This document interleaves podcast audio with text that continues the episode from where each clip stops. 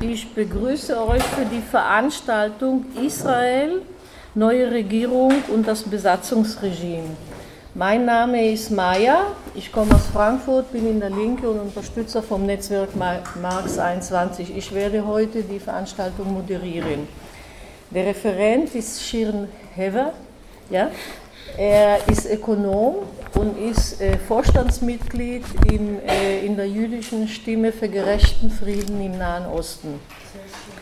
Okay, und Evit, wie viel brauchst du? 20 Minuten, 25, eine halbe Stunde? Ähm, ich, kann, ich kann auch drei Stunden sprechen. Aber ja, nee. ja aber, aber wir lassen auch Zeit für die Diskussion natürlich, ja. das ist sehr wichtig. Ja, okay. Also ich versuche nicht zu viel zu. Okay, ja, also wir hoffen, das wird klar. Ja. ja, guten Morgen. Äh, ich dachte, also äh, als ich äh, eingeladen wurde zu diesem zu Marxismus dieses Jahr, dachte ich, äh, äh, ich kann einfach über die Ergebnisse der äh, Wahlen in Israel sprechen. Und das war vor der Wahl, vor dem 9. Mai. Und äh, jetzt, ich nehme an, dass ihr gehört habt, die israelische Koalition hat nicht geklappt und es gibt jetzt eine neue Runde. Die, äh, Wahlen werden äh, im September wiederholt. Das konnte niemand vorsehen. Und ich dachte, oh, das ist, das ist jetzt wirklich kompliziert, aber vielleicht Sonntagmorgen kommt niemand und das wird kein Problem sein. Aber ja, es freut mich, dass trotzdem äh, viele Leute kommen. Ähm, ich versuche ein bisschen die, die Fakten zu stellen äh, was, was wirklich ist, ist geschehen und dann ein bisschen meine Analyse dazu, äh, warum ist das geschehen und was äh, äh, äh für Bedeutung hat das für uns, für unsere Arbeit gegenüber Israel-Palästina und äh, unser Aktivismus. und dann, ich freue mich auf Ihre Kritik, Kommentare, Fragen und so weiter. Ähm, ich glaube, dass jetzt haben wir einen Moment, wo Benjamin Netanyahu, der Ministerpräsident von Israel, äh, ein fast mythologische Figur geworden ist. Es gibt Menschen, die ihm äh, fast wie Gott äh, äh, an ihm äh, hängen. Es gibt Menschen, die ihn als ähm, ähm, Verbrecher und äh, ähm, Lüger äh, sehen. Und er ist natürlich Lüge, aber die, die, Frage ist, ob er klug lügt oder nicht. das, das, darüber kann man viel diskutieren. und deswegen ist das so, dass wenn ich über die äh, israelische po äh, politische Situation, es geht um individuelle Menschen, es geht um ihre Persönlichkeiten. Und wir haben jetzt eine Konferenz über Marxismus. Und Marxismus ist das äh, äh, meistens nicht sehr äh, begrüßenswert, wenn man über Individuellen sprechen, sondern man muss über äh, soziale Strukturen sprechen, über Bestanden, Klassenkampf und so weiter. Äh, aber wie Marx geschrieben hat, die Menschen machen die Geschichte und äh, nur selten machen sie die Geschichte, wie sie geplant haben. Also, es tut mir leid für die schlechte Übersetzung auf Englisch. ja.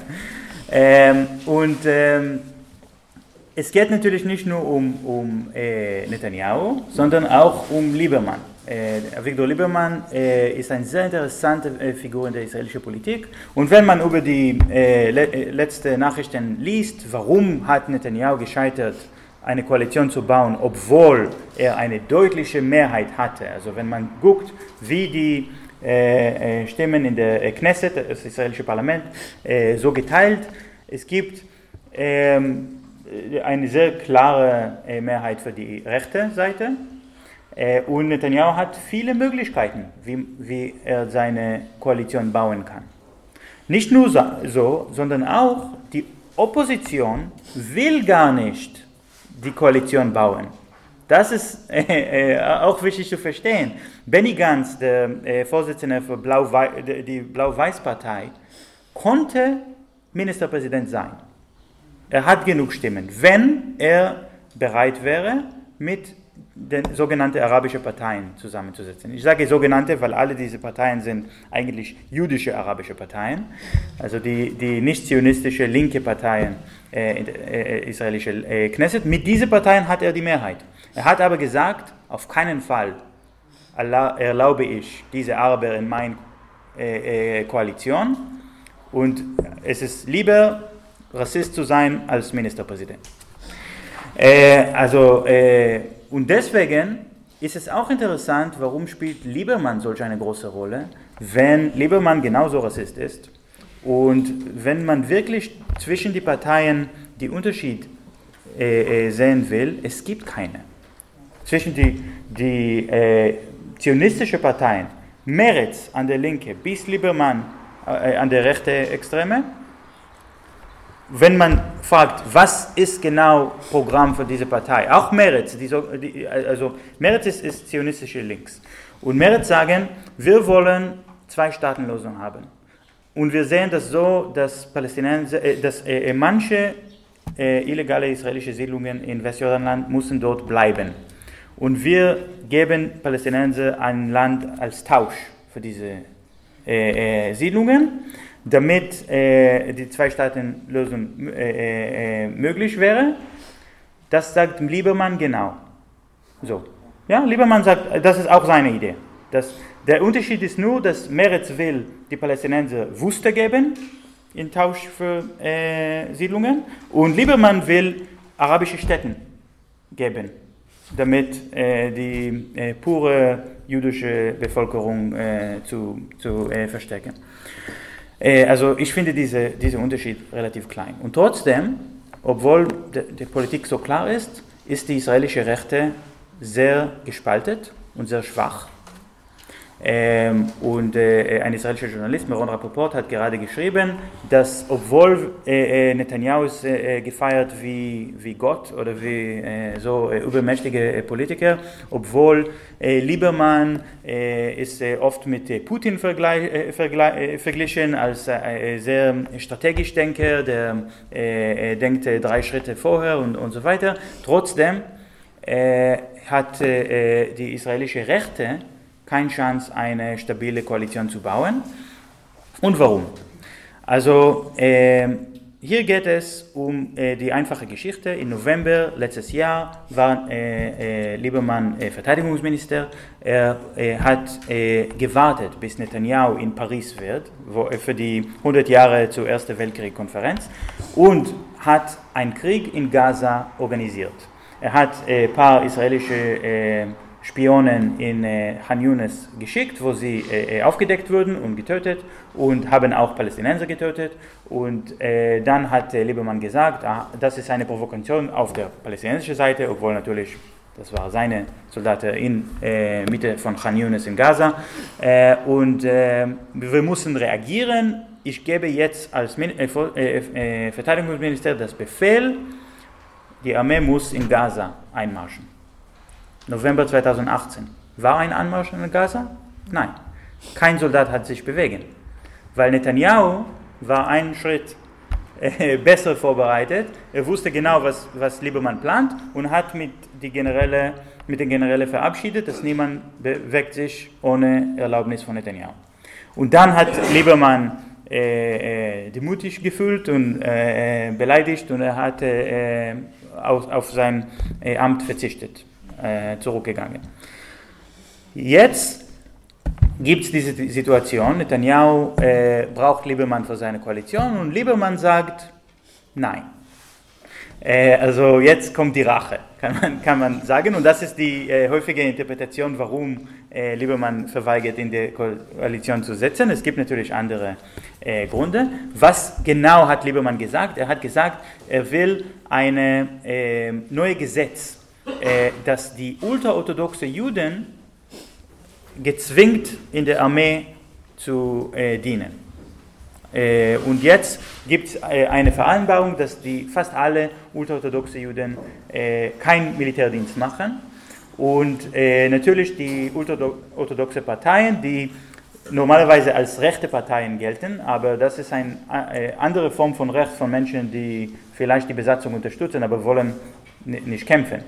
Äh, sie äh, natürlich gar nicht einverstanden mit solch einem Gesetz und Liebermann konnte auch eine andere ähm, äh, Förderung machen, dass er wusste, äh, Netanyahu kann äh, nicht akzeptieren, ohne andere Parteien zu verlieren. Das macht die Koalition unmöglich. Aber, aber Liebermann wollte auch Punkte sammeln, äh, durch den Hass, nicht, nicht nur Hass gegen Palästinenser, das alle äh, zionistische Parteien schon haben, sondern auch Hass gegen äh, ultraorthodoxe Juden.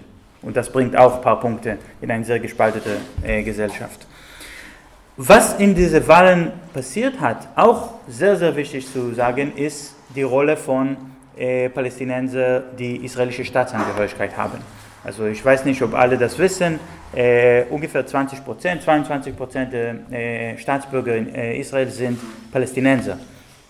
Ähm, und, äh, äh, ähm, die sogenannte nicht-jüdische Minderheit. Äh, aber es gibt natürlich verschiedene religiöse Angehörigkeiten für diese Gruppe und sie können sehr viel Einfluss in der Knesset haben. Also keine Mehrheit, aber trotzdem 22 Prozent. und diese Wahl war die ähm, Wahlbeteiligung von palästinensischen Staatsbürgern Israel die Hälfte als im letzten Wahl 2015. Da, hm? Weniger. Weniger, ja. Nur die Hälfte. Das war die Entscheidung von vielen Menschen, äh, dass sie keinen äh, Sinn sehen, in diesem Wahlenprozess äh, teilzunehmen, als äh, äh, die, da, weil das ist das, äh, das erste Mal, dass in Staat Israel Wahlen äh, teilnimmt, als die Regierung nicht mehr behauptet, dass Staat Israel Demokratie sei. Also in Deutschland denkt man noch manchmal, dass äh, Israel die einzige Demokratie im Nahen Ost sei. Das ist ein deutsches Problem. Aber in, in, in Israel ist es äh, nicht mehr gesagt. Also äh, das Nationalitätsgesetz von Juli äh, letztes Jahr macht das absolut klar, dass äh, das Wort Demokratie gibt in diesem Gesetz gar nicht. Das Staat Israel ist äh, äh, äh, Staat von jüdischem Volk, egal ob sie Staatsbürger oder nicht. Und äh, die äh, Bürger dieses Staates äh, haben nicht alle nationale Rechte. Also es gibt einen Unterschied zwischen Nationalrechte und Bürgerrechte. Jetzt verstehe ich, das, das kann ich sehr, sehr äh, schwierig erklären für Menschen, die in einer Demokratie aufgewachsen sind. Also äh, äh, was ist der Unterschied zwischen Bürgerrechte und Nationalrechte? Wenn diese Rechte sind getrennt, das heißt Apartheid. Und die israelische Regierung will einfach sagen, das ist Apartheid. Auf Hebräisch sagt man Hafrada. Hafrada ist Trennung. Äh, Trennung, ja, und Apartheid ist Trennung, also das ist das gleiche Wort. Ähm, und ähm, für die interne Diskussion in, in Israel ist das ein, ein Signal an die Palästinenser, äh, die, die Wahlrecht haben. Wir brauchen ihre Stimme nicht mehr, um äh, uns, äh, äh unsere äh, Staat als Demokratie darzustellen, weil wir kein Interesse mehr haben, unsere Staat als äh, Demokratie darzustellen. Und deswegen war diese Wahlbeteiligung so niedrig. Also ich habe ich komme jetzt zu, zu diesem Punkt mit, mit Analyse. Ähm, und ähm, ich glaube, wir, wir können ähm, sehen, dass Liebermann ein sehr kluger Mann ist und er dachte, äh, er nutzt die Gelegenheit, einen Krieg mit Gaza zu haben, damit er äh, Kriegsheld werden kann. Das hat nicht geschafft, deswegen äh, hat, das, äh, hat er das so organisiert, dass er äh, Netanyahus Koalition äh, zerstört hat.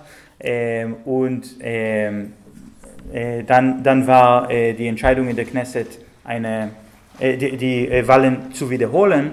Das, das ist eine Ausnahme von, von israelischem Gesetz, äh, dass äh, sie das entsche entscheiden haben. Also laut israelischem Gesetz, wenn ein Kandidat die Koalition nicht bauen kann, muss ein anderer Kandidat auch versuchen. Und Benny Gantz hat gesagt, ja, ich bin bereit, obwohl er keine Mehrheit hat, sonst wenn er bereit, mit arabischen Parteien zu sitzen. Und äh, Netanyahu hat dann gesagt, nein, ich will nicht, dass er die Chance hat. Deswegen machen wir jetzt eine neue, eine neue Wahl. Äh, und ähm, also das, das kann man sehen als, als Liebermann denkt sehr strategisch. Aber Netanyahu ist einen Schritt weiter. Ja, Netanyahu hat die äh, Schritte von Liebermann vorausgesehen, äh, fast und, und hat alle äh, gut geplant und er bleibt jetzt an der, an der Amt bis September, solange der, äh, und, äh, äh, die Wahlen waren so, äh, die Zeit für diese Wahlen war so gewählt, war äh, in, in, Mitte September, weil Anfang Oktober ist Netanyahus ähm, erste Gerichtsdiskussion vor seinem Prozess Korruptionsskandale. Das heißt, er wird genau zwei Wochen haben, um ein neues Gesetz zu erlassen, das er ihm vom äh, Gefängnis befreien kann. Und also Netanyahu denkt auch sehr strategisch. Aber ich glaube, es gibt eine Gruppe, die sogar mehr strategisch denkt als Liebermann und Netanyahu, und das sind die Palästinenser. Und hier komme ich zum Punkt Besatzung, das, das ist äh, Hauptpunkt äh, für heute Veranstaltung. Weil äh, wir können äh, äh, vergleichen, welche Rolle hat die Besatzung gespielt in der israelischen Innerpolitik in verschiedenen Wahlperioden. 2015, also letzte Wahl, äh, war hat keine israelische Partei in ihrem Wahlprogramm, in ihrer Kampagne, in, in, in, in Videos und so weiter das Wort Gaza geäußert. Das war 2015, nach der Angriff in Gaza 2014 mit mehr als 2000 Palästinenser, äh, Palästinenser getötet werden. Äh, die ganze Welt äh, äh war, äh, hat einen großen Aufschrei gemacht, äh, die BDS-Bewegung war so stark. Niemand hat das Wort Gaza gesagt, weil sie haben nichts dafür zu sagen dazu zu sagen.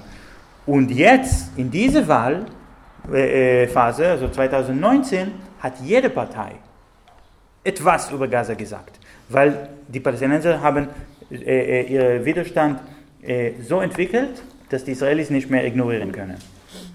Dass, wenn, wenn Menschen äh, äh, fragen Netanyahu, warum machst du deine ganze Politik gegen, in, in das Auswärtige Amt und machst du nicht drin für, für die israelische Bevölkerung mit äh, äh der äh, Krise in der äh, äh Gesundheitssystem oder äh, Verkehrssystem und weiter und machst nur Politik mit Viktor Orban in Ungarn und, die, und mit Trump in, den USA und Bolsonaro in Brasilien. Netanyahus Antwort ist, so, wir haben jetzt Probleme mit der demokratischen Welt. Die demokratische Welt will mit uns nicht mehr arbeiten. Wir müssen neue äh, Verbindungen bauen mit autoritärischen Regimen, was Netanyahu äh, nennt, die Länder, die nicht genau wie Luxemburg sind. Das ist sein, sein Code. Äh, damit, äh, weil das ist unser Ersatz für gute Beziehungen mit der Europäischen Union oder äh, Kanada und Japan, das vorher gab. Und jetzt kommt eine neue Welle. Das ist natürlich mit der BDS-Bewegung zu tun. Und das, das wissen alle. Ja. Die Antwort an BDS ist, äh, äh also BDS ist ein liberales äh, Programm, BDS kommt aus progressiven äh, Gruppen, aus Menschenrechtsorganisationen. Wo sind Menschenrechtsorganisationen verboten? In Ungarn. Kann, dort kann man äh, gute Arbeit machen. Äh, also das, das ist sehr klar. Äh, und, äh, das, aber das bringt natürlich die BDS-Bewegung, die Palästinenser, die Besatzung innerhalb der israelischen politischen Diskurs wieder. Das kann man nicht ignorieren. Das, äh, was die Palästinenser gemacht haben mit der Großmarsch für Rückkehr in Gaza, hat äh, äh, jeder Israeli verstanden als eine große Demutigung. Eine große, weil die Palästinenser haben das so entwickelt, dass sie äh, äh, israelische äh, Siedlungen ähm, äh, bedrohen können mit Ballonen und Drachen. Also das hm? Ballonen, ja Luftballonen, Luftballonen und Drachen, ja? Luftdrachen. Ja, ja, mit Spielzeugen, mit Spielzeugen. Und mit Spielzeugen gewinnen die Palästinenser der, äh, äh,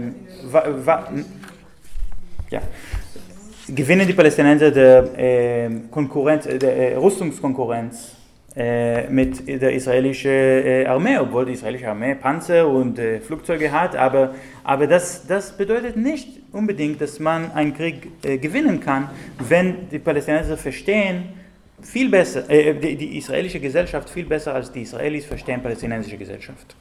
Das, ist, das kann auch, man auch sagen, das äh, äh, hat eine, eine Begründung in der marxistischen Theorie. Marx hat über die äh, äh Subjekte und Objekte in Geschichte gesprochen und ich finde, das ist ein sehr gutes Beispiel. dass Palästinenser sind die historische Subjekt, weil sie verstehen, dass sie die äh, ähm, Möglichkeit haben, ihre Zukunft, ihr Schicksal zu wählen Israelis haben das nicht. Also es gibt immer diese Diskussion, ist ein Staat besser oder zwei Staaten besser? Wir hatten das hier äh, gestern bei verschiedenen Veranstaltungen. Ähm, ist zwei Staaten überhaupt mehr möglich? Also das ist eine Frage für die Palästinenser. Sie können das noch entscheiden. Aber Israelis haben schon entschieden. Sie haben entschieden für nichts. Also für, für keine Lösung. Sie wollen die Status quo zur Ewigkeit haben und haben einen demokratischen Staat abgelehnt, genauso wie die zwei äh, Städten, Staaten abgelehnt. Und das bedeutet, dass die israelische Seite keine Entscheidung mehr hat. Jetzt liegt äh, die, äh, das Schicksal in palästinensischen Händen. Und dann muss man fragen, also wenn, als Liebermann wollte in Gaza Oktober, äh, November 2018 einmarschieren. Und Netanyahu war sehr dafür. Ja, Netanyahu hat immer gesagt, wir müssen äh, Gaza angreifen. Wir müssen Gaza sogar stärker angreifen als in 2014. Also warum hat denn Netanyahu Liebermann sabotiert, äh, Liebermanns Plan sabotiert und hat ihm nicht erlaubt, in Gaza einzumarschieren? Hier muss man verstehen, was die Palästinenser haben schon verstanden, dass die israelische Armee hat eine Krise in Disziplinen. Und das liegt auf, an Kolonialismus. In eine koloniale Gesellschaft denkt jeder Soldat, dass er äh, der Herr ist.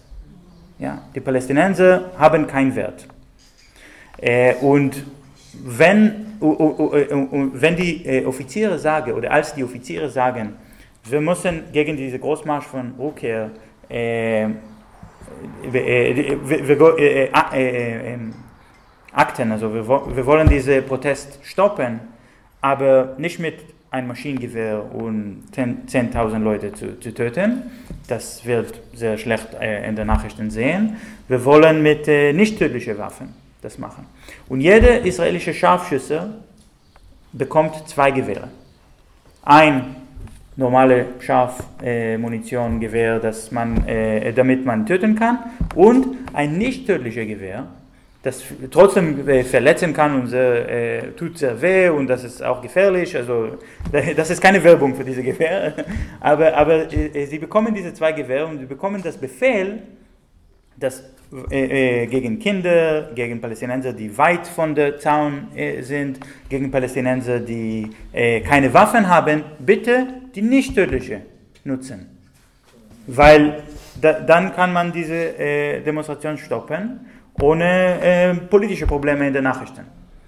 Und die Scharfschützer verweigern, diese Befehle zu folgen. Sie sagen, wenn ich ein nicht, nicht tödliches Gewehr gegen diese Palästinenser nutze, das gibt diese Palästinenser das Recht zu leben. Und das kann ich nicht akzeptieren als israelischer Soldat, warum ich das Leben von Palästinensern schütze. Nein, ich bin der Herr, der Palästinenser hat kein Recht zu leben, ich nutze lieber das tödliche Gewehr.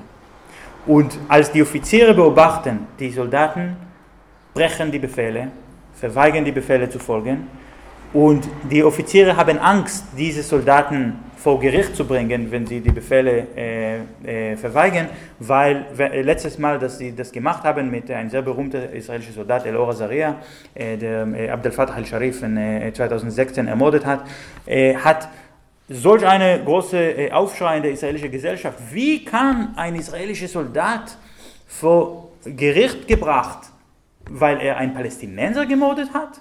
Das ist unsere Aufgabe, oder?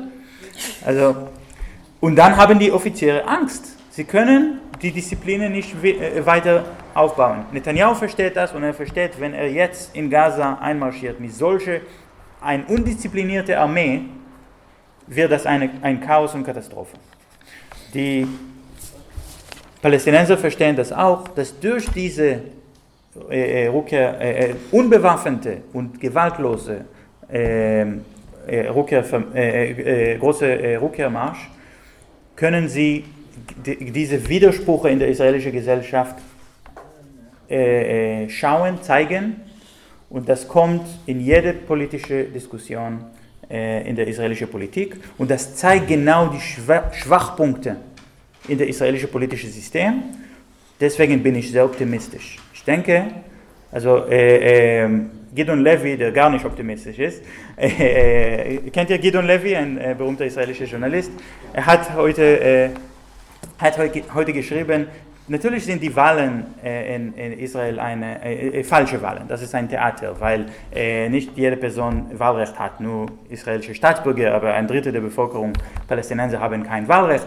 Das wäre aber gut, wenn vielleicht diese Wahlen, das wir jetzt im Mai hatten, die letzte Theaterwahlen war, die, die letzte Falschwahl. Nächstes Mal wird eine normale Wahlen stattfinden, wo alle Menschen äh, äh, Stimme haben, genau wie in Südafrika, eine Person, eine Stimme.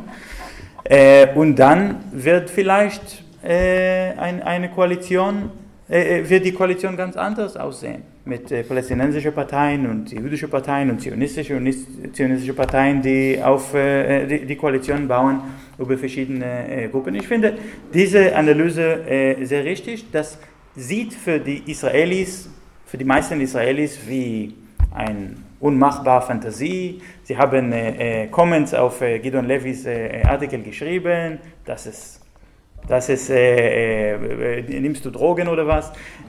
und, aber aber ich glaube, die Palästinenser, die, die historische Subjekt sind, können das vor, vorstellen und können das sehen, weil es kommt näher und näher. Dankeschön.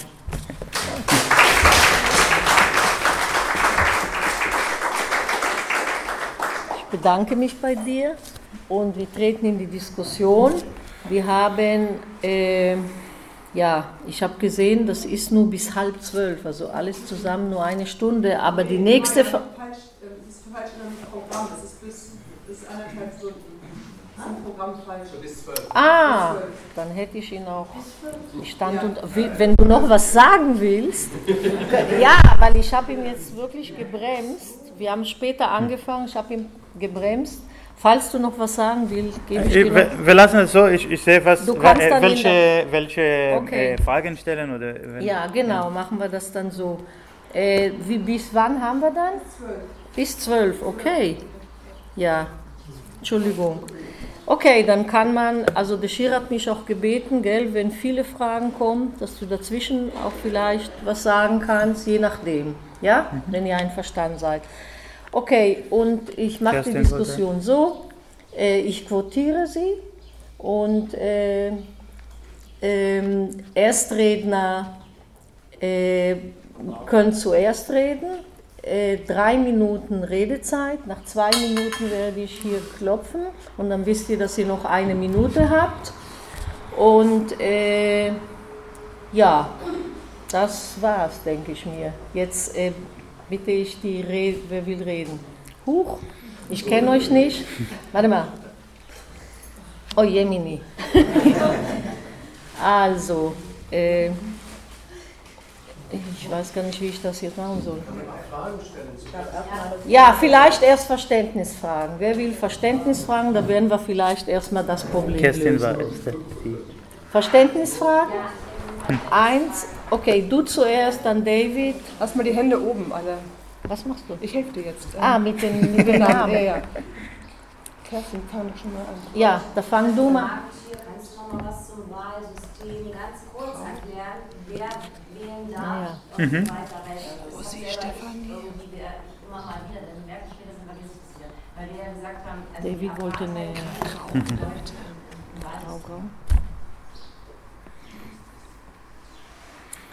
Ähm, noch Verständnisfragen und dann. Der äh, David wollte ja? auch und die Rosi auch. Später kannst du vielleicht darauf eingehen. Du hast BDS ganz kurz erwähnt, aber die Angst der Regierung. Gibt es irgendwie Beweise oder Belege, dass diese Angst realistisch ist? Oder hm. weil oft hört man, ach BDS, das ist alles unwichtig, äh, hat eh Du wolltest auch, okay. Ja. Rosi? Also keine Verständnisfrage, sondern eine Frage.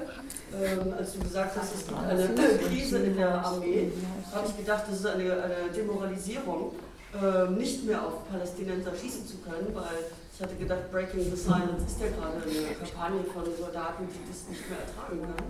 Du hast es ja genau andersrum formuliert, dass es eine Radikalisierung gibt. da wüsste ich gerne nochmal, wie, wie denn dann da äh, das äh, Verhältnis ist, äh, Breaking the Silence ja. und so weiter. Okay, willst du jetzt Ja. auf die Fragen, die gekommen sind, erstmal antworten? Okay, ich versuche das schnell zu machen. Ich äh, sehe, dass äh, noch viele andere Fragen kommen. Mit dem Wahlsystem, also man muss erinnern, äh, sich erinnern, äh, Israel hat keine Verfassung. Das ist als koloniale äh, ähm, Gesellschaft ist alles ein bisschen unoffiziell gemacht. Also die Menschen, die Staatsangehörigkeit haben, dürfen in den Wahlen teilnehmen. Und weil jeder Jude in der Welt kann israelische Staatsbürger sehr einfach werden, dürfen nur äh, Menschen in Land wählen und nicht von Ausland. Also, das, äh, äh, also in verschiedenen Ländern ist es möglich, in, in äh, der Wahl, äh, teilzu, Wahlen teilzunehmen von Ausland, aber das ist, geht nicht in Israel. Sonst äh, vier Millionen Juden in den USA die Wahlen entscheiden. Ohne, also, wenn sie das möchten, sie müssen ein Flugzeug kaufen und nach Israel fahren. Äh, aber die Palästinenser, die dort leben, Sie haben kein Wahlrecht. Die, Palästin die zwei Millionen äh, äh, in Gaza, die zweieinhalb, fast drei die in äh, Westjordanland, die, auch in Jerusalem, die von Staat Israel annektiert ist, sie sind trotzdem kein Staatsbürger und haben kein Wahlrecht in den nationalen Wahlen, die äh, Ostjerusalem-Palästinenser. Äh, und äh, obwohl sie ihre Steuer an Staat Israel bezahlen, sie leben unter israelischem Militärgericht, äh, sie sind äh, in das israelische Zollsystem integriert, also sie sind unter israelischer Kontrolle in jedem äh, Aspekte ihr Leben, äh, manchmal durch die Vertretung der palästinensischen Autonomiebehörde als, als Mittelorganisation, aber trotzdem, sie sind unter der israelischen Regierung und sie haben keine Wahl, äh, in diese, diese Regierung zu stimmen. Äh, hm? Militärgesetz. Militärgesetz für äh, Westjordanland und Gazastreifen, wenn man. Äh, hm, ah, Ostjerusalem ist Zivilgesetz. Ja.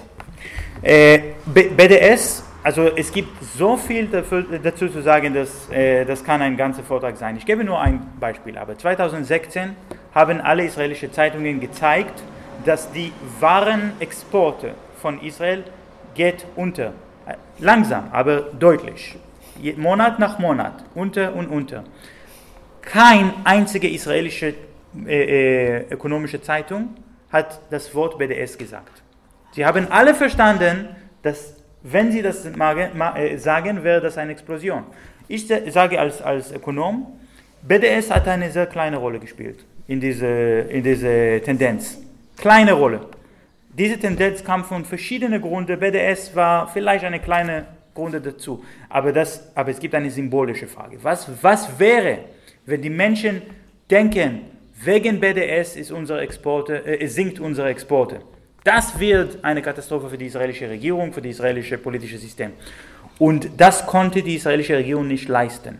Netanyahu dann hat entschieden, die äh, äh, Erdgas, das äh, äh, im Mittelmeer gefunden ist, nach Jordanien zu verkaufen.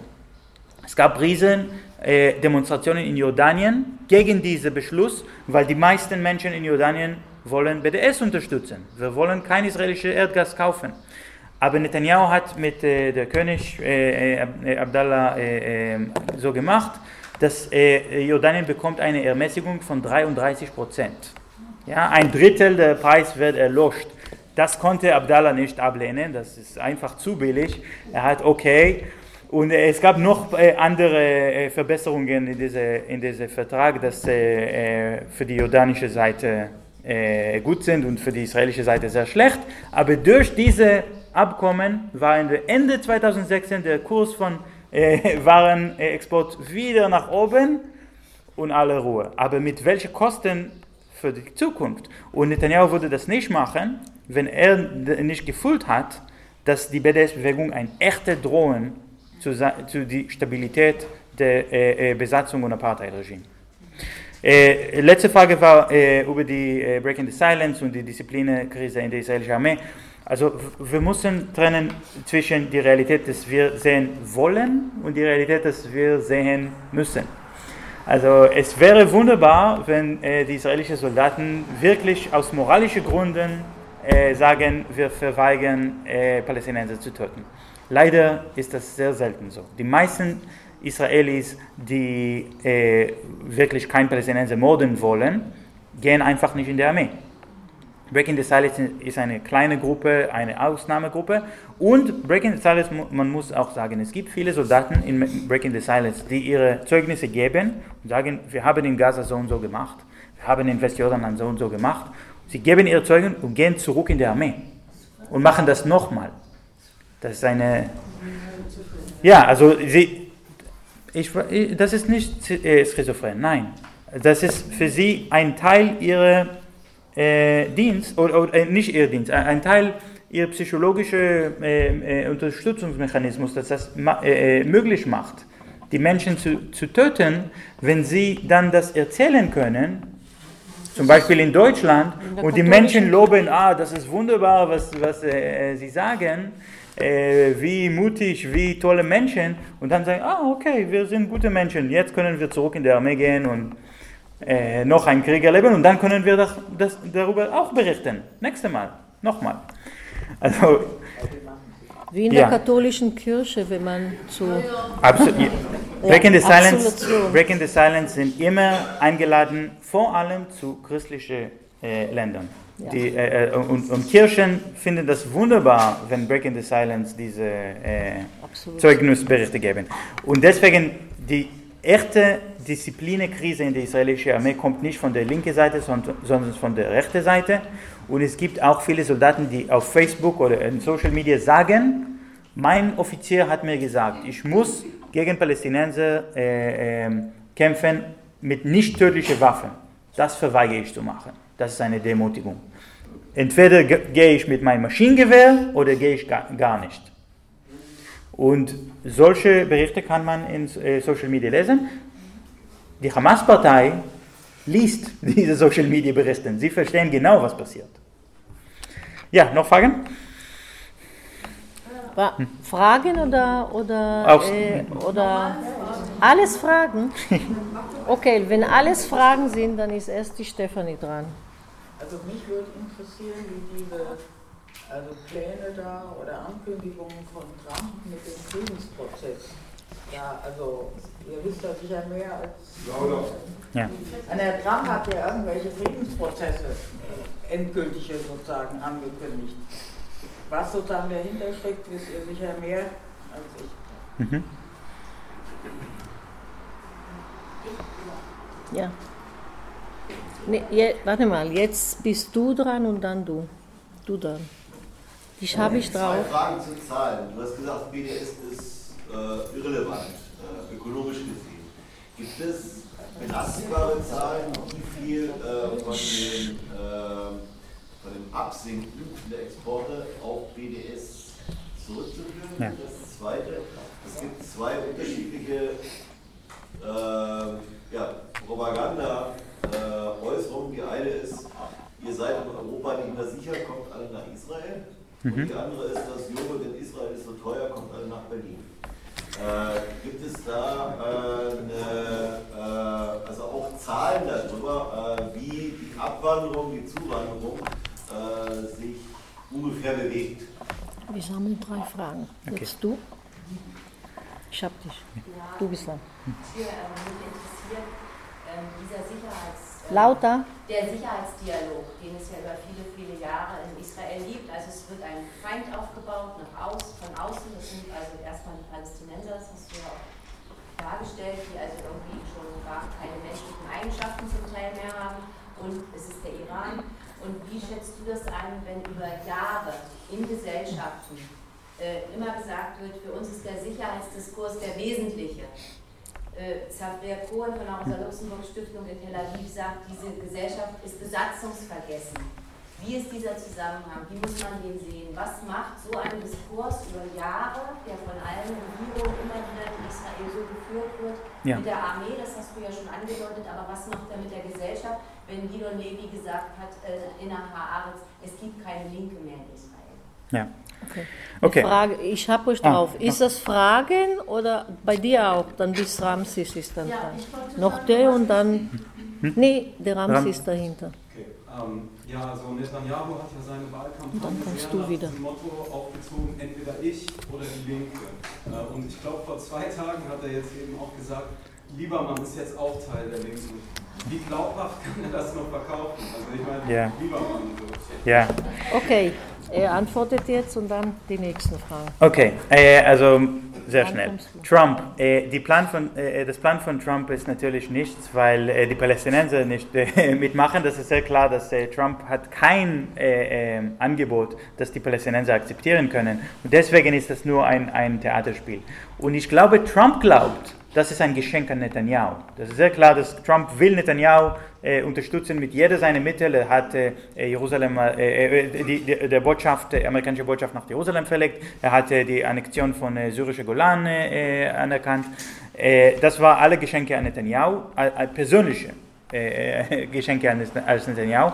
Aber dieser äh, 100-Jahr-Deal ist kein Geschenk an Netanyahu. Das hat auch Netanyahu verstanden, weil das kann nichts zu der israelischen Seite bringen.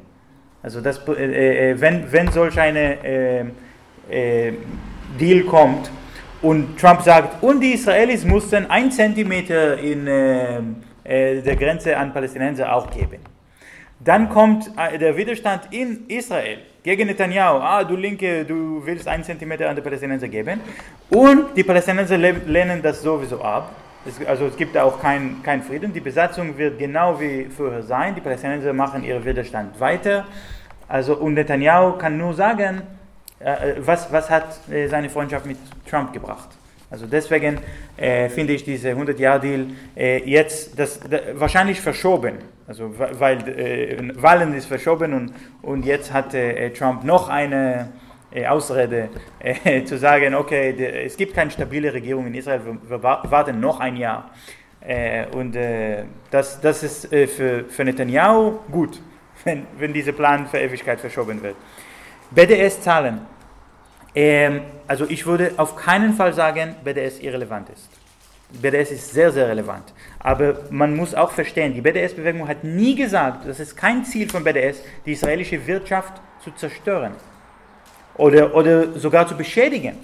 Es geht nicht als eine Racheaktion äh, gegen die israelische Wirtschaft. Das ist eine politische Aktion, Menschen wach zu machen, was, äh, äh, Informationen zu verbreiten, dass die Israelis verstehen, dass die Welt schaut und dass die Welt anerkannt, was passiert.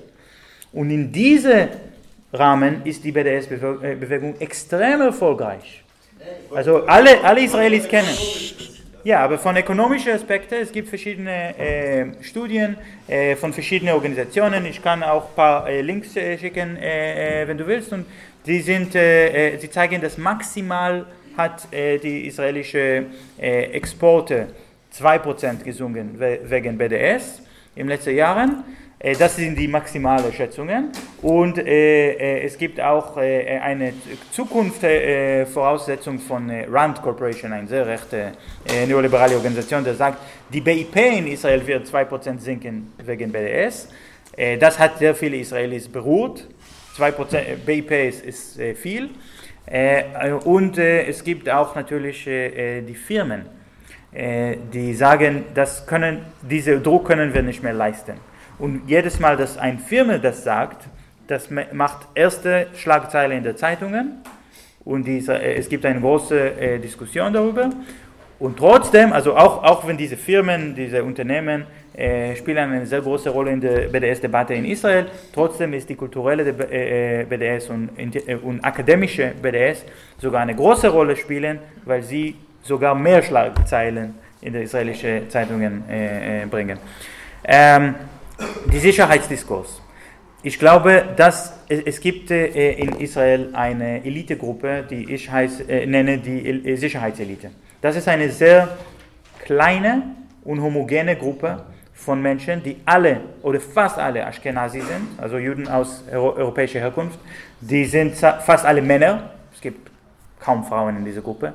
Äh, und sind auch die sogenannte säkuläre Juden. Ich glaube nicht, dass solch ein Ding existiert genau, aber ich meine, die, die tragen keinen Kippa in der Öffentlichkeit. Also, was sie glauben, das, das äh, weiß ich nicht. Äh, aber diese Gruppe von, von Sicherheitselite, Generäle, Kolonel, sie waren wirklich sehr, sehr äh, äh, stark in den 60er und 70er Jahren.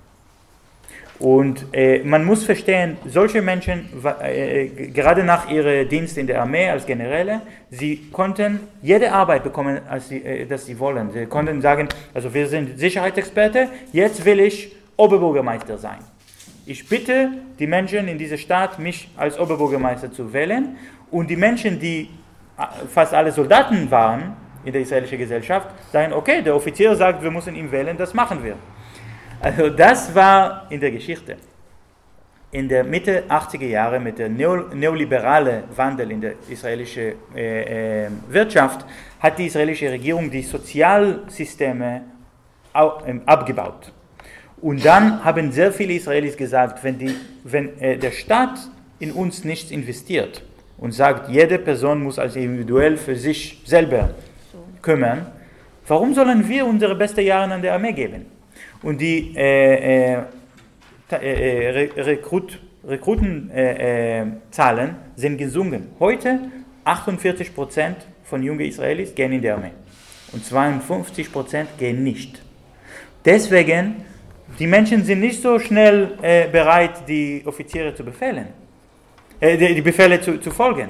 Äh, und die, diese Sicherheitselite verliert ihre Macht. Und wenn sie sagen, wir müssen eine vernünftige Besatzung haben, das, das, äh, äh, langfristig ist diese äh, Abriegelung von Gaza eine Katastrophe. Das ist, nicht, das ist unhaltbar. Langfristig ist dieser äh, äh, Krieg äh, drohen gegen Iran, das bringt nichts. Und, und solch einen Krieg mit Iran wollen wir gar nicht führen. Sie können das sagen, aber Netanyahu kann diese Gruppe ignorieren. Und äh, äh, da, die, diese Macht von der Sicherheitselite kann man am deutlichen sehen, wie sie ihre Macht verloren haben durch die U-Boote-Affäre mit Deutschland. Weil alle israelische Generäle in der, in der Marine haben gesagt, wir brauchen keine U-Boote. Und Netanyahu hat ein Drittel der Verteidigungsbudget äh, äh, nach ThyssenKrupp geschickt, weil er sein Bestechungsgeld bekommt. Aber, aber also seine Gründe sind klar. Aber die Tatsache, dass er alle Generäle beseitigen konnte und ein Geschäft direkt mit Angela Merkel, mit ThyssenKrupp machen konnte und die Generäle konnten nichts dazu sagen, äh, es äh, zeigt, dass dieser Sicherheits, dis, Si- Sicherheitsdiskurs in Israel ist nicht mehr äh, mächtig als in der Vergangenheit. Letzte äh, Frage war über äh, das Wort Linke als Schimpfwort. Das können wir überall in der Welt sehen.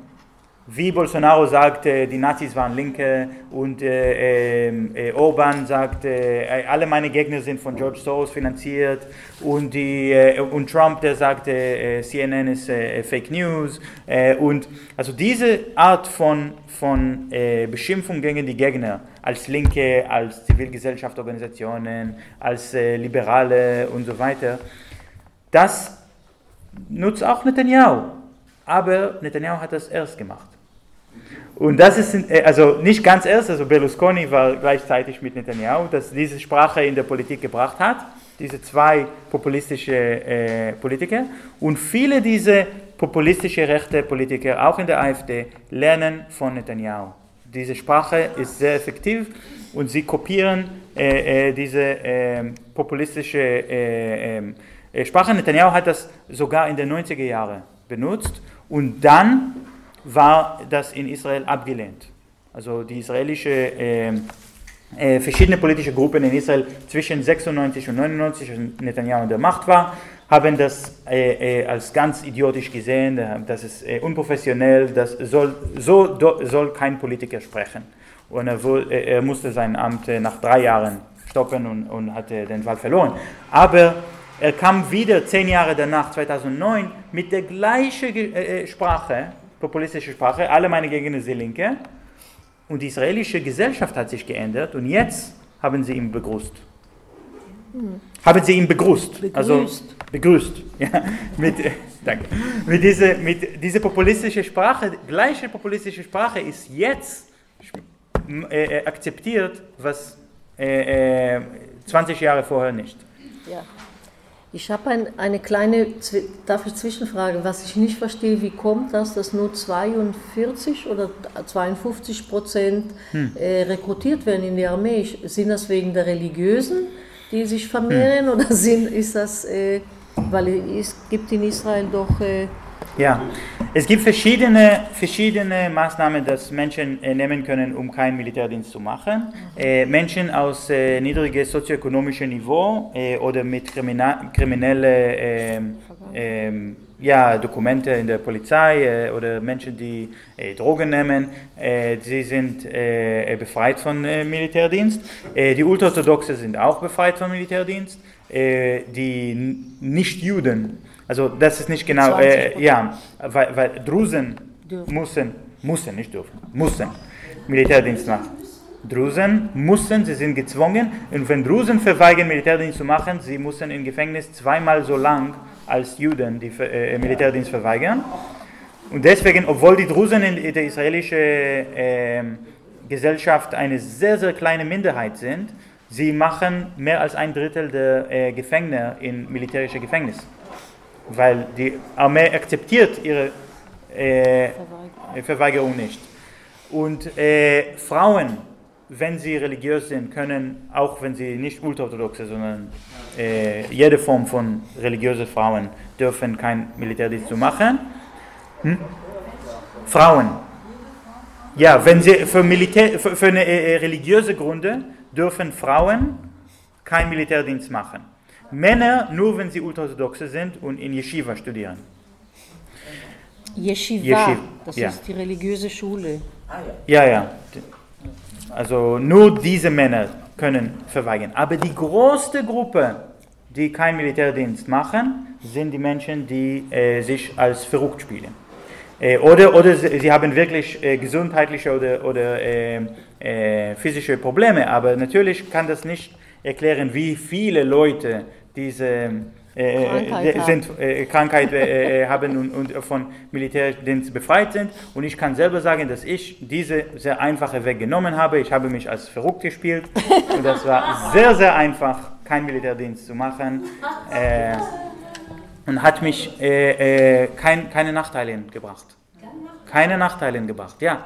De, weil äh, heute die Menschen, die Militärdienst machen, sind die Ausnahme.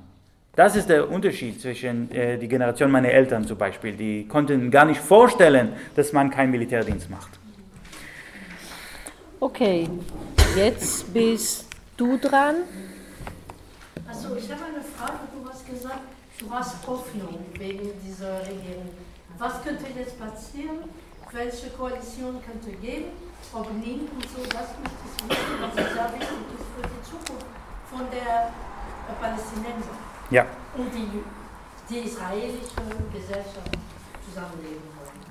Jetzt ist der Christian dran.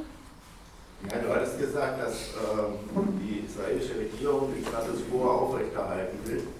In der Linken gibt es ja verbreitet die These, die sagt, der Status quo lässt sich nicht aufrechterhalten, weil die Bevölkerungsentwicklung oder die wirtschaftliche Entwicklung dazu führen wird, dass dann eine Einstaatenlösung unvermeidlich ist. Ich teile jetzt diese Meinung nicht, aber ich würde von dir gerne hören, ob du den Status quo für nachhaltig äh, umsetzbar hältst. Und in dem Zusammenhang, wenn also die israelische Regierung sagt, sie will den Status quo aufrechterhalten, äh, dann äh, stimmen sie offensichtlich, wie du ja auch gesagt hast, dem äh, sogenannten Jahrhundertplan von Trump und Kushner nicht zu. Äh, hat Netanyahu das Trump gar nicht mitgeteilt, dass er davon nicht begeistert ist? Weiß Trump, dass Netanyahu das nicht will und macht es trotzdem? Ist das eigentlich eine Idee von diesem äh, verrückten saudischen Herrscher, der Menschen in Konsulaten zerstückeln lässt? Und äh, Trump und Kushner machen da mit, weil sie Geld aus Saudi-Arabien wollen? Oder äh, warum wird dieser Plan ziemlich chaotisch, aber irgendwie ja doch weiterverfolgt? Es soll ja jetzt eine Konferenz in Bahrain geben, musste dazu Ja. was fragen noch. Okay. Christine und danach. Ähm, Du bist drauf.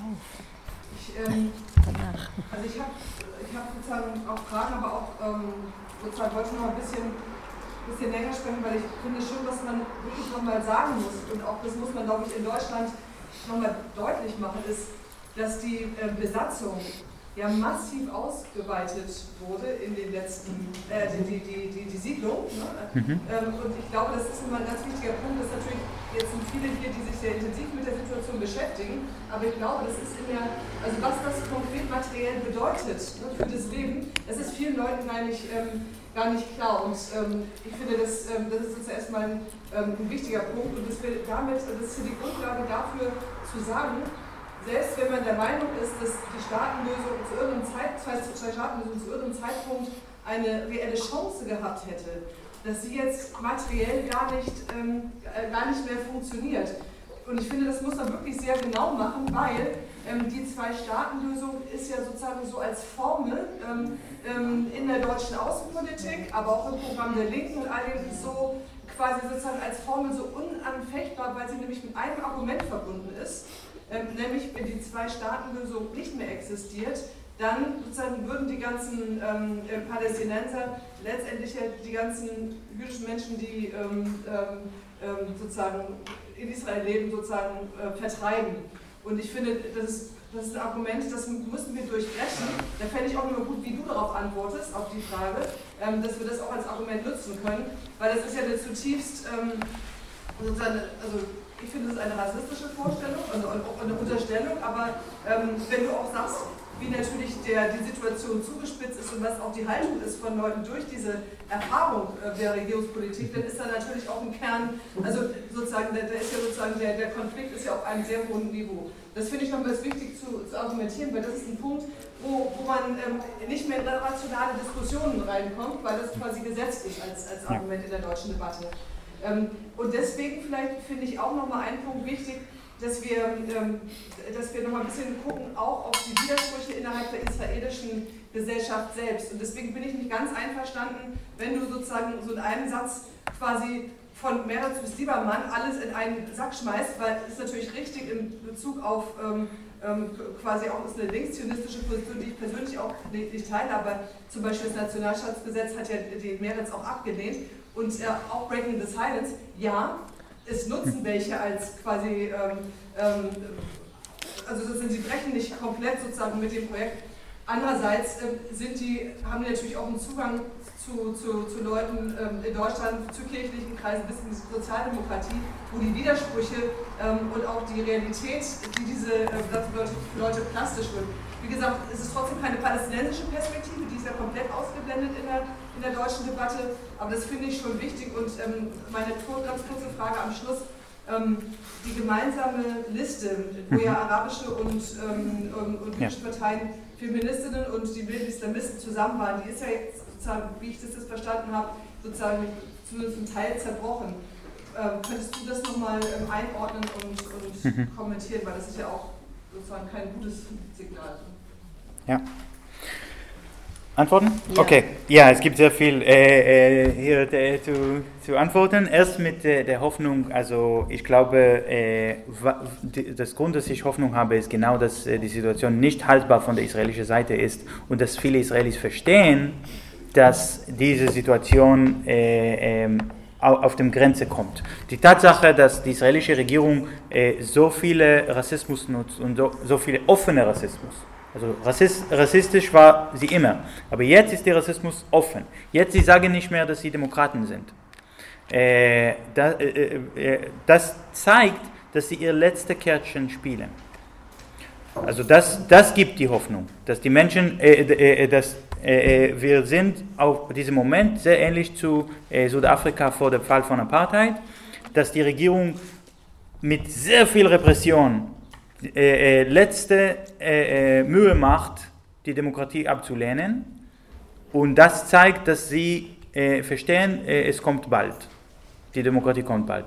Und ich glaube, die Tatsache, dass Netanyahu so stark ist in seiner Partei, obwohl er so korrupt ist, und niemand in der Opposition will seinen Platz nehmen, wirklich oder ehrlich.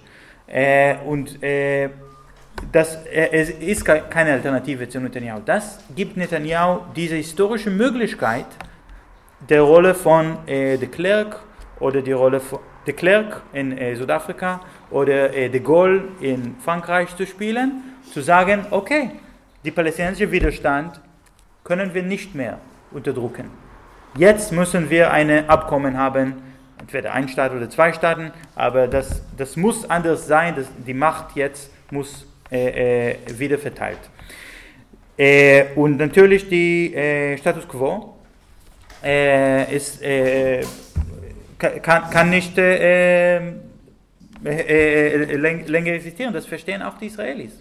Also es gibt, äh, ich habe äh, die Frage, äh, deine Frage vergessen, es tut mir leid, über die Israelis, die nach Berlin fahren oder die europäischen Juden, die nach Israel fahren. Also wenn, wenn Netanyahu hat gesagt an französische Juden, kommt nach Israel, weil Frankreich ist gefährlich für euch, haben sie gelacht und haben auch die Israelis gelacht von dieser Idee, dass Juden werden sicher in Israel als in Frankreich. Äh, und äh, äh, die Zeitungen haben berichtet, Tausende von französischen Juden kommen nach Israel, aber man vergisst, dass sie können nach Israel kommen, ihr israelischen Pass bekommen und einen kostenlosen hebräischen Kurs bekommen und dann zurück nach Frankreich fahren. Das ist keine Einwanderung, das ist ein Besuch, einen israelischen Pass zu bekommen und Schluss. und der andere Seite von, von Migration, die junge, gebild, gut gebildete Israelis, die in Zehntausende äh, äh, oder, oder sogar mehr, also äh, äh nach, nach Berlin fahren und nach äh, USA und Kanada und Frankreich in sehr, sehr große, große Zahlen, das fühlt man sehr deutlich in Israel. Wenn ich äh, äh, wieder in Jerusalem äh, Besuche mache oder in Tel Aviv, meine Freunde sind nicht mehr da. Wenn ich meine alten Freunde wieder sehen will, dann muss ich in Berlin oder in äh, Los Angeles oder in New York die äh, treffen, weil äh, äh, die Auszahlen äh, Zahlen, äh, sind sehr groß. Mit Trump, die Frage, ob hat, hat Netanyahu das Trump nicht gesagt.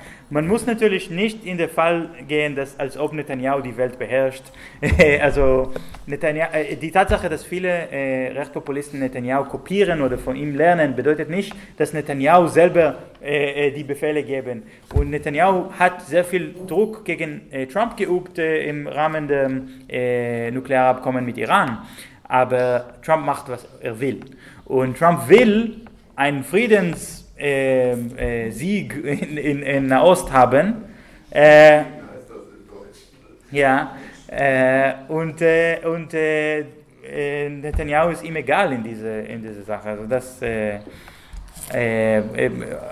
deswegen denkt Trump, dass vielleicht durch Kooperation mit Golfstaaten kann man die Palästinenser ein, ein Geschenk geben, äh, bessere äh, wirtschaftliche Bedingungen, bessere Lebensstandard und dann werden, die, äh, werden sie bereit, auf ihre politischen Rechte zu verzichten. Und das, das ist das, das Plan von Trump äh, im Kurzen. Und die Tatsache ist, dass solch ein Plan war schon versucht, fünfmal, zehnmal in der äh, Vergangenheit die Palästinenser können das sehr gut erinnern und die Palästinenser haben das nie akzeptiert und werden auch nie. Ähm, okay, jetzt äh, die äh, Verbreitung von, von illegalen Siedlungen, die Kolonien in Westjordanland, äh, natürlich das geht weiter, aber wenn man äh, schaut, was ist die äh, äh, Quote von illegalen also die Bewohner in der illegalen Kolonien in Westjordanland im Vergleich zu der palästinensischen äh, Bevölkerung um, geht das runter, nicht oben. Und Netanyahu baut nicht so viele Kolonien als Rabin oder Barak, also die sogenannte linke Politiker. Sie haben mehr Kolonien gebaut. Ähm, und äh, weil Netanyahu braucht das nicht so viel. Also er hat schon die Rechte auf seiner Seite. er braucht diese Kolonien nicht äh, äh, so, so dringend. Aber ja, zu, zu Punkt mit zwei Staaten. Also es gab die, die äh, zwei Staaten und Widersprüche und, das, und, und Gemeindeliste, das ich äh, noch beantworten muss. Also erst muss ich sagen, dass die Tatsache, dass die linke Partei eine Politik hat, das äh, fördert zwei Staaten, macht mich in diesem äh, äh, Thema äh, fast stumm, weil ich glaube, das, das geht euch nicht an, was, was die Lösung in, in Palästina sein muss. Und wenn die... Also wenn die linke Partei bereit ist, ihre Soldaten zu schicken, gegen die Besatzung zu kämpfen, dann haben sie vielleicht das Wort, was die Lösung sein soll. Das ist die Entscheidung von Menschen von Ort. Trotzdem sage ich, wenn man sagt, die Zwei-Staaten-Lösung nicht mehr möglich ist, ich bin ganz dagegen. Also persönlich natürlich bin ich für einen demokratischen Staat, aber nicht, weil die Zwei-Staaten-Lösung ist tot. Das ist eine sehr schlechte äh, Position zu haben. Das, äh, also, wenn die Zwei-Staaten-Lösung nicht mehr möglich ist, wer hat das gestorben? Die israelische Regierung. Und wenn wir sagen, ah, die israelische Regierung hat die Zwei-Staaten-Lösung getötet, jetzt ist, äh, können, können sie auch die ein-demokratische Staat-Lösung töten und, und Schluss. Also, äh, äh, das ist, wir, wir, wollen einen demokratischen Staat, weil das ist besser, ne? nicht weil das die beste Möglichkeit ist. Zwei Staaten ist auch möglich, aber unter schlechteren Bedingungen. Ähm, und äh, äh, mit der Widerspruch innerhalb der israelischen Geschichte, das ist ein sehr großes Thema. Äh, natürlich gibt es Unterschiede und, und, ich habe auch gesagt, also die, die äh, israelische Gesellschaft ist sehr, sehr gespalten. Aber äh, äh, wenn wir diese Spaltungen verstehen müssen, es geht nicht um links und rechts mit, mit Perspektive, was sind die Rechte von Palästinensern. Weil zum Beispiel dieses Nationalitätsgesetz, Nationalstaatgesetz ist der falsche Name, das ist der offizielle Name, aber in Israel benutzt das niemand. Äh, äh, nicht die Pro, nicht die Gegner. Äh, weil das geht nicht um einen Nationalstaat. Äh, es geht um Nation, um Nationalität. Und die Meretz-Leute, wenn, wenn sie sagen, ja, wir sind gegen dieses Gesetz, aber was ist neu in diesem Gesetz im Vergleich zu äh, der Vergangenheit? Dann müssen auch die Mehrheitsleute sagen, ja, es gibt nichts neu. Alle diese rassistische Politik war schon da Jahrzehnten. Und dann kommt die Frage, also warum dann sind sie dagegen? Und die Antwort, weil das zeigt, dass Staat Israel ein Apartheidstaat ist. Also das ist strategisch schlecht für unsere Außenpolitik. Das ist der Unterschied zwischen Liebermann und Meretz. Liebermann äh, sagt, wir müssen die Apartheid hochtragen, damit die Palästinenser verstehen, sie leben unter Apartheid und äh, aufhören ihren Widerstand. Und Meretz sagt, wir müssen die Apartheid verstecken, damit die Welt uns weiter unterstützt. Also das ist ein strategischer Unterschied, kein moralischer Unterschied. Äh, und der Gemeindeliste, das ist ein, auch eine äh, große äh, Diskussion. Sie sind leider gespalten äh, und äh, das hat viel zu tun mit der Entscheidung von sehr vielen palästinensischen äh, Staatsbürgern Israel in diese Wahl nicht teilzunehmen. Sie haben gesagt, warum sollen wir äh, unsere äh, Kompromisse über unsere Position machen, nur damit sie uns äh, die, diese Privileg geben, auch in der Knesset zu sitzen. aber jetzt gibt es einen neuen Versuch, weil die, die, die, Wahl, die Wahlen werden wiederholt, wieder diese Gemeindeliste zu bauen vielleicht irgendwie trotzdem die palästinensische Staatsbürger Israel zu überzeugen, im äh, Wahlen teilzunehmen. Das kann vielleicht sehr interessant sein, wenn sie der drittgrößte Partei werden. Und das gibt ihr sehr viel Macht und auch äh, äh, vermeidet die Möglichkeit, dass die zwei große zionistische Parteien eine große Koalition machen, was, was wäre sehr, sehr schlecht. Jedes Mal, dass die Likud-Partei mit der Arbeitspartei oder, oder ähnliche große zionistische Partei eine große Koalition gebaut hat, kam das zu Krieg. Jedes Mal. Okay. Ähm, danke. Jetzt ist so, wir haben noch etwa eine Viertelstunde. Es ist noch drauf die Barbara, du. Das hat sich erledigt. Hat sich erledigt, okay. Dann äh, du da hinten, hat sich nicht erledigt. Dann du. Hat sich auch erledigt. Und dann gibt es noch, äh, ja, das, ihr seid Zweitredner. Du, du und du, ihr seid Zweitredner. Das heißt, jetzt kommt erstmal die Barbara. Ja, bei mir hat sich auch schon vieles beantwortet. hat sich auch erledigt. Nee, aber noch nicht ganz. Also, ja, gut. Sagt, das, jetzt, äh, das liegt jetzt in palästinensischen Händen und Lauter, damit die Leute hinten dich hören. Ja, du hattest großen Optimismus, dass äh, also mit Balance und äh, dem friedlichen Marsch äh, für Rückkehrrecht, äh, das wird doch aber schon seit, weiß ich, seit 10, 15 Jahren gibt es doch diese gewaltfreien Märsche, wenn ich denke an Milin.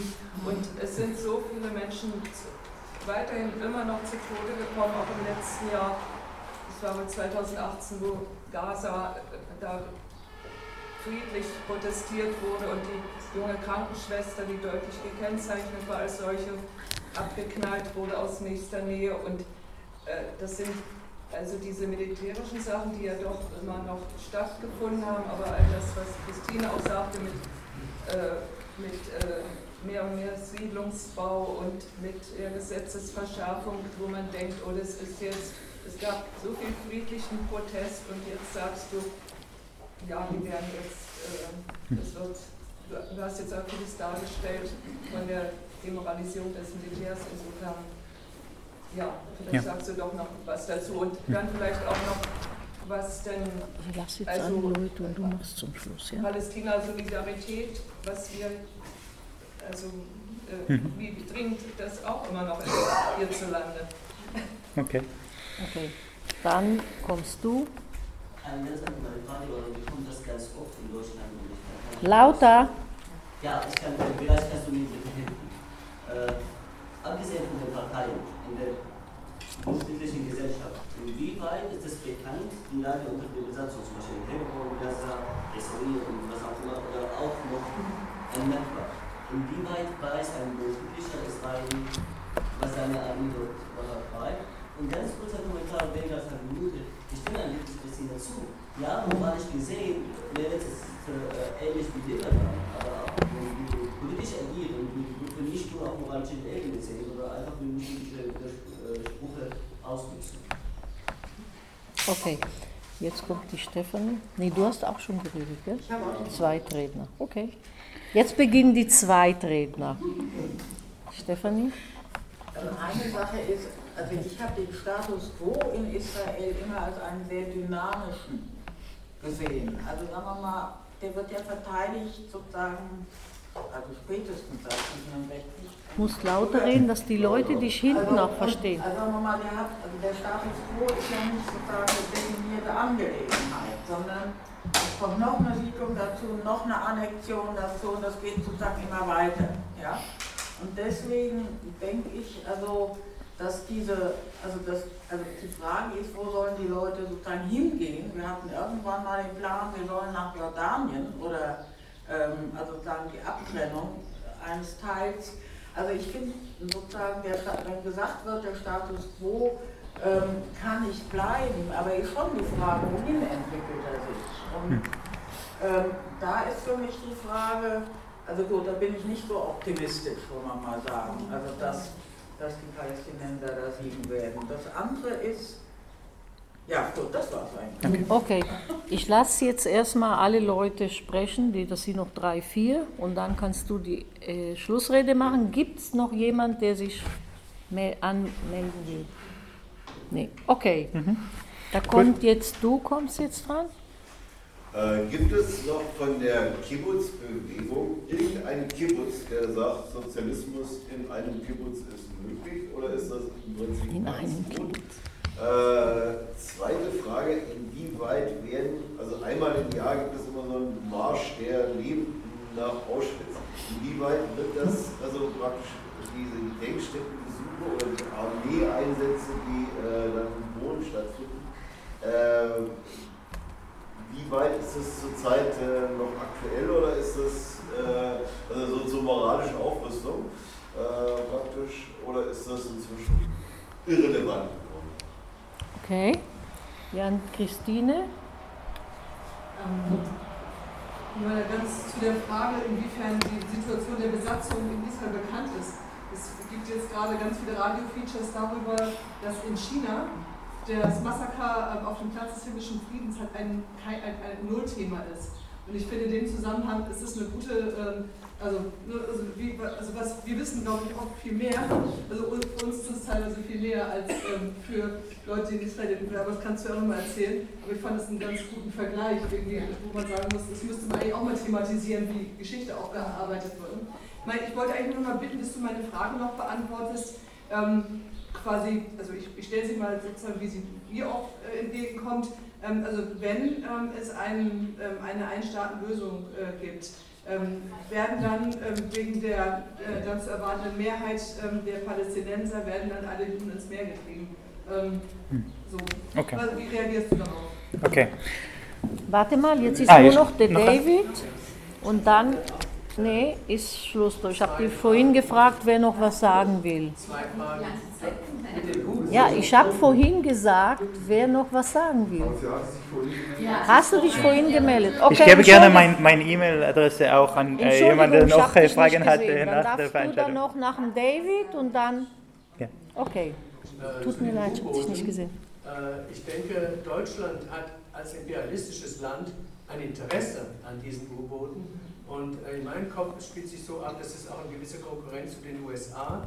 Also wenn wir Israel mit U-Booten, mit unseren U-Booten auf, aufrüsten, dann haben wir auch diese Technik und vielleicht auch Möglichkeiten, in die Nahosten einzugreifen damit oder sowas und so, und so fort. Mhm. Dann die zweite Frage, äh, war der arabische Frühling oder sind die, die, die äh, revolutionären Aufstände in Sudan und in Algerien, das sind für mich äh, Punkte der, des Optimismus. Äh, wie siehst du das? Und ja. Hm. Okay, und jetzt noch du? Ja, Also ich, du bist die Letzte. ich bin jetzt in der, im dritten Workshop und ich wollte eigentlich nur sagen, dass es eigentlich ein großes Privileg ist, was wir hier haben, dass wir jetzt auch Skier hören können, weil mittlerweile ist es in Deutschland ja fast nicht mehr möglich, weil die Skier selber, in Bonn zum Beispiel letztens durftest du nicht auftreten und so. Und für mich jetzt als Linke oder für uns als Linke, wir sollten alles das, was wir heute und was wir hier auf dem Kongress gehört haben, also ich möchte es einfach mal sagen, wir müssen das halt umsetzen. Genau. Wir müssen uns wirklich überlegen, äh, jetzt kommen die neuen Wahlen, wie können wir zum Beispiel, wenn die Joint List nicht mehr existiert, aber äh, äh, wie hieß die? Äh, Khadash oder Jabha, die, ja. Suabi, die jetzt gerade Ah, Hanin Suabi aus in Balad. Berlin war, die hat ja erzählt, was eigentlich von uns erwartet wird, dass wir halt unterstützen. Und es würde für mich bedeuten, dass wir uns auch überlegen, über die Linke hinaus, dass wir uns vernetzen innerhalb der Palästina-Solidarität mit den Gruppen, auch mit der jüdischen Stimme für gerechten Frieden in der Ost. Wir haben da also wirklich richtig gekämpft, dass ihr den Friedenspreis, und das sind wir auch stolz drauf, dass es euch gibt. Aber für mich halt als Partei, wir müssen diese Leute einladen, hierher. Wir müssen ein Podium bekommen. Wir müssen äh, das durchbrechen, was mit diesem Antrag vom Schwarzen Freitag, also dieser interfraktionelle Beschluss jetzt, dass also der Bund keine Räume mehr zur Verfügung stellen wird für Leute, die die Wahrheit sagen, was mit Israel los ist. Das wäre jetzt nochmal meine Bitte und mein Aufruf und vielen Dank nochmal an. Danke. Okay. Ja, also jetzt brauchen wir noch zwei Stunden. Na, jetzt ist die, du Ja. hast jetzt noch zehn Minuten. Ja, okay, ich versuche.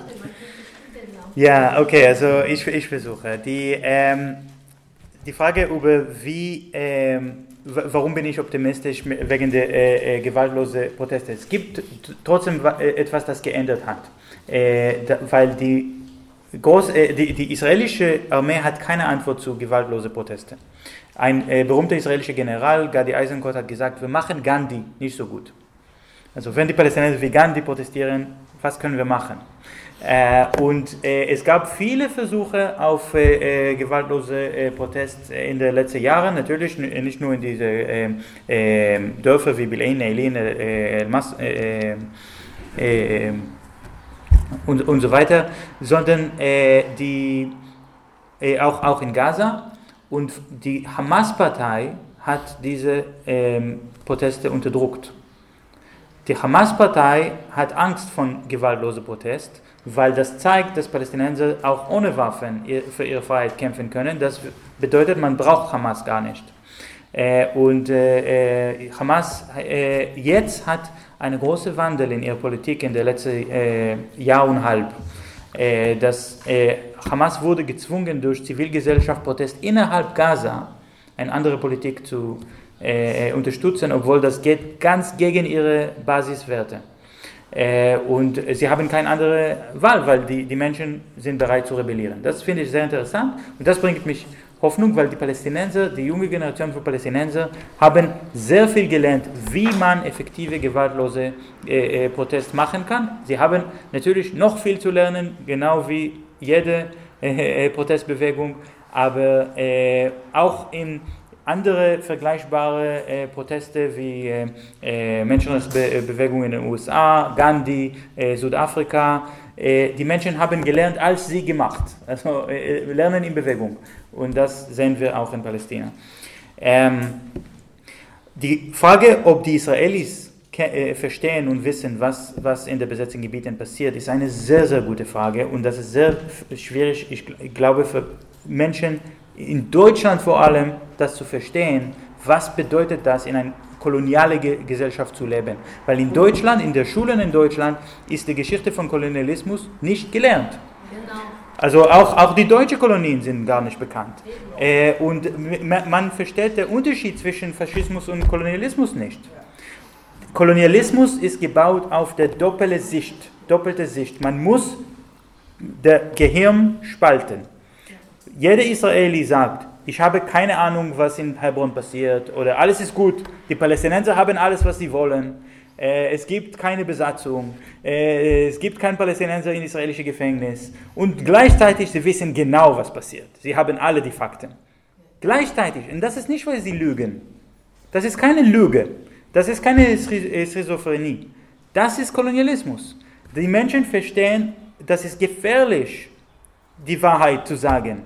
Aber das ist auch gefährlich, die Wahrheit zu ignorieren.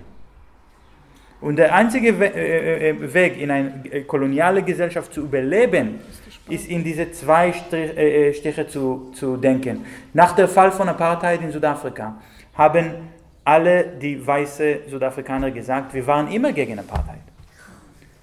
Aber das ist keine Lüge.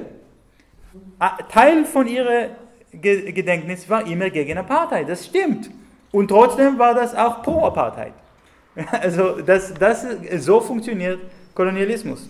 Abwehrmechanismus würden die Analytiker sagen. Okay, ja. Ja, also und deswegen, äh, äh, ich finde, dass äh, nach wie vor es gibt einen Status quo. Nach wie vor sagen die Israelis, wir müssen ein, äh, auf unseren Status quo behalten. Aber ist dieser Status quo stabil? Wie, äh, äh, die Frage ist, was sind die Pläne? Ja? Und äh, de, wenn man vor 20 Jahren, 30 Jahren, was sind die Pläne? Es gab, es gab verschiedene Pläne und Menschen haben für diese Pläne gekämpft. Vielleicht zwei Staatenlösung mit einem kleinen palästinensischen Staat, äh, teilweise Rückkehr von äh, besetzten Gebieten, teilweise Rückkehr von palästinensischen Flüchtlingen und so weiter. Heute hat niemand einen Plan. Also nicht, äh, die Likud-Partei hat keinen Plan, Liebermann hat keinen Plan mehr, Meretz hat keinen Plan. Also wenn die Menschen nicht mehr als zwei Wochen vorher äh, äh, in der Zukunft äh, schauen können, das zeigt, dass sie denken, vielleicht nach zwei Wochen gibt es Staat Israel nicht mehr. Und das bedeutet nicht unbedingt eine Katastrophe. Aber, aber das, äh, äh, das bringt mich zu diesem Punkt mit der Einstaatlosung und, und ähm, äh, schicken die Menschen, werfen Menschen in Meer. Ich habe ein bisschen Forschung gemacht. Wo, woher kommt dieser Begriff, die Palästinenser wollen uns ins Meer werfen? Welche Palästinenser hat das gesagt? Welche arabische... Äh, äh, hm? Nein, nein. Der erste, der hat das, hat das gesagt, ist Yitzhak Shamir. Yitzhak Shamir, der israelische ehemalige äh, Ministerpräsident, der vor, vorher war er äh, ein Terrorist für die Etzel-Miliz, äh, er hat im 48 beobachtet, dass in zwei Städten, in Haifa und in Jaffa, haben die israelischen äh, Milizen, also die äh, zionistischen Milizen, Palästinenser ins Meer geworfen. In Haifa und in Jaffa. Die Briten haben sehr schnell Boote gesammelt, damit die Menschen zu retten, und dann äh, wurden die Flüchtlinge nach Libanon oder nach Ägypten äh, oder Gaza gebracht. Also sie, sie haben nicht ertrunken, aber sie waren ins Meer geworfen. Äh, und Shamir hat das gesehen, das war, ich glaube, für ihn ein Trauma. Er hat der Rest seines Lebens gewartet auf die Rache. Er hat gesagt, die, die Palästinenser wollen uns ins Meer werfen, weil er hat das Bild schon im Kopf. Und zurück zu diesem Punkt mit, mit äh, einem demokratischen Staat. Der, der äh, Staatspräsident von Israel, Reuven Rivlin, hat gesagt, vielleicht, oder nicht vielleicht, das ist die Zeit, dass Palästinenser israelische Staatsangehörigkeit bekommen und wir haben einen demokratischen Staat für alle. Das ist der Staatspräsident. Die viele äh, äh Zeitschriften von Siedler also die rechte und, und religiöse Bewegung, die äh, mehr Kolonien bauen, sagen, das Land ist heiliger als Staat. Und das ist nicht so wichtig, einen jüdischen Staat zu haben, wie das wichtig, dass wir an der heiligen Plätze, heilige Orte bleiben dürfen. Und die einzige Lösung ist ein demokratischer Staat. Das ist nicht als Katastrophe gezeigt, das ist als eine Bewegung, die mehr und mehr Israelis besprechen und akzeptieren. Und also es gab, äh, die, die Arbeitspartei hat immer gegen Netanyahu gesagt, äh, was du machst, ist, dass du bringst dir einen demokratischen Staat durch deine äh, äh, Annexionpolitik und äh, äh, Siedlungsbau. Sie sagen das nicht mehr, weil das beleidigt ihn nicht mehr. Also das ist keine effektive Politik mehr. Und deswegen, ich glaube, dass, dass diese Katastrophe Darstellungen für was passiert, wenn ein demokratischer Staat wird, ist mehr in Deutschland diskutiert als in Israel. Weil von der Deu äh, deutschen Perspektive ist es immer so gestellt, als ob die äh, israelische Politik ist in Auschwitz gerichtet. Also dieser äh, Marsch in Auschwitz äh, äh, und wegen der äh, Trauma will die israelische Regierung mehr Macht sammeln und mehr eine starke Armee, damit sich zu gewähren gegen einen zweiten Holocaust. Aber innerhalb Israel ist es nicht so gesprochen. Innerhalb Israel äh, ist die äh, Holocaust äh, äh und diese Geschichte verdrängt, äh, weil das äh, passt nicht zu dieser po politischen ähm, Struktur von ähm, Staat, das sehr stabil ist und, und auch, dass die Möglichkeit hat, andere Menschen zu besetzen und ihre Rechte zu nehmen. Und deswegen dieser Vergleich mit dem Holocaust äh, ist, ist, gar nicht populär in der israelischen Politik, um zu äh, rechtfertigen äh, äh israelische, äh, ähm, also die, die israelische äh, Maßnahmen. So, das ist so extrem, dass was Netanyahu macht, ist mit antisemitischen ähm, Staatschefen Abkommen macht, als er sagt, sie dürfen weiter antisemitisch sein. Sie dürfen auch Menschen wie Horthy in Ungarn äh, äh, äh unterstützen äh, und, äh, und loben. Das, das ist für mich kein Problem, solange dass die jetzige Politik von Israel äh, ist unterstützt. Und, wenn, und als Netanyahu gesagt hat, dass nicht Hitler, sondern der Großmufti von Jerusalem, Hajamin al-Husseini, kam auf die Idee, die Juden im Holocaust zu vernichten. Das war die Wörter von Netanyahu. Ja? Äh, was, was äh, soweit ich äh, weiß, ist in Deutschland nicht erlaubt zu sagen und Netanyahu sollte äh, festgehalten nächstes Mal, dass er äh, zu Besuch kommt. Das bezweifle ich, ob äh, das passiert. Aber, aber er hat das gesagt als Signal. Das war ein, ein Signal an Deutschland, an Gruppen wie AfD. Ich bin bereit, als Staatschef Israel, euch Deutsche auf der Schuld von Holocaust zu befreien. Äh, ihr, ihr, dürft sagen, der äh, Antisemitismus äh, bringen die äh, syrische Flüchtlinge. Ja, es gibt, Deutschland hat nicht mit Antisemitismus zu tun, solange das äh, Deutschland äh, Staat Israel unterstützt. Und deswegen natürlich war, kann man verstehen, warum alle, alle die Bundestagparteien, auch Teil von der Linke, haben diesen Antrag unterstützt. Äh, äh, weil dieser Antrag, das äh, vergleicht äh, eine Menschenrechtsbewegung mit Antisemitismus, ist, äh, äh würde nicht möglich ohne die Erlaubnis von Netanyahu, der sagt, jetzt kann man mit Antisemitismus machen, was, er, wann, was man will. Und innerhalb Israel gibt es keinen kein Widerspruch dagegen. Also ich komme jetzt zu wirklich letzter Punkt, äh, Schluss, was, äh, weil die, äh, es gab auch die Frage, was, was können wir in der Palästina-Solidarität machen und was ist also ich glaube, äh, nach diesem Bundestagantrag können wir nur ein, äh, äh nur, äh, äh, ein Ding machen und das ist, äh, die, dass die linke Partei in Deutschland muss die BDS-Bewegung unterstützen, wie die meisten wie die meisten linke Parteien in Europa und in der Welt sowieso. Sonst ist die linke Partei nicht mehr relevant. Danke.